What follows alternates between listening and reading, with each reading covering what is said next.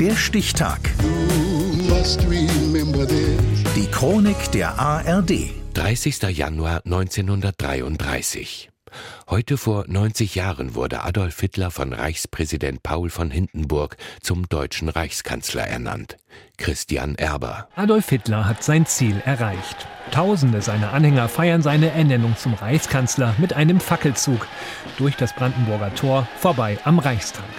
Doch Hitler selbst wirkt nicht wie ein Triumphator. Adolf Hitler steht mit todernstem Gesicht am Fenster, er ist eben aus seiner Arbeit herausgerissen keine Spur von irgendwelcher Siegesstimmung. Schildert ein Reporter des Berliner Rundfunks. Und Zeitzeuge Hans Mayer erinnert sich Jahre später. Wir alle hatten gespürt, hier ist eine Wende. Aber niemand hat ahnen können, dass es der Schicksalstag des ganzen Jahrhunderts sein würde. Noch Anfang der 1930er Jahre muss die NSDAP Wahlniederlagen verkraften.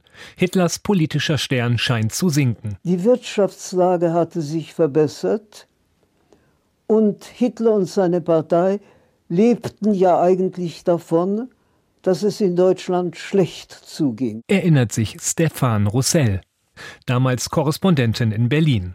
Auch das Satireblatt Simplicissimus titelt noch zu Jahresbeginn 1933 Eins nur lässt sich sicher sagen, Hitlern geht es an den Kragen. Dieses Führers Zeit geht um. Doch es kommt anders. Am 30. Januar verlässt Adolf Hitler unter dem Jubel seiner Anhänger das Hotel Kaiserhof, steigt in einen schwarzen Mercedes und lässt sich zur Reichskanzlei kutschieren. Um 11 Uhr ernennt ihn Reichspräsident Paul von Hindenburg zum Reichskanzler. Der erzkonservative ehemalige General betrachtet Hitler als Ass im Ärmel im Kampf gegen die Kommunisten, die er ebenfalls als Feinde sieht. Es gab also viele Leute, die glaubten, damit habe man äh, Hitler eingebunden und unschädlich gemacht. So Zeitzeuge Wilhelm Greve, damals Student. Die konservativen Kräfte der geschwächten Weimarer Republik wollen Hitler zwar als Reichskanzler, die politische Macht aber nicht an ihn abtreten. Aus ihrer Sicht scheint er politisch beherrschbar zu sein.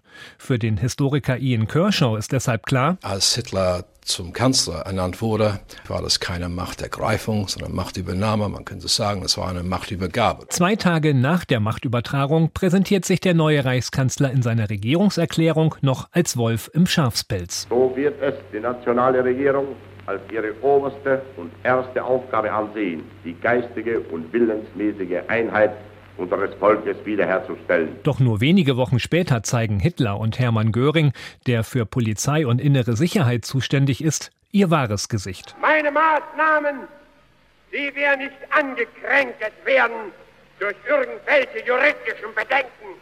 Hier habe ich keine Gerechtigkeit zu üben.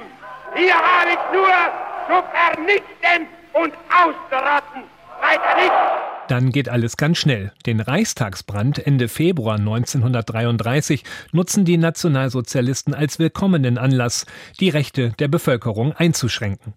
Anfang März werden mit der sogenannten Gleichschaltung viele Organisationen aufgelöst, dann kommt das Ermächtigungsgesetz. Damit kann Adolf Hitler ohne Rücksicht auf die Verfassung neue Gesetze erlassen. Er wird de facto zum Alleinherrscher. Der Weg in das dunkelste Kapitel der deutschen Geschichte ist damit unumkehrbar. Der Grundstein dafür wurde heute vor 90 Jahren gelegt, mit der Ernennung Adolf Hitlers zum Reichskanzler durch Reichspräsident Paul von Hindenburg.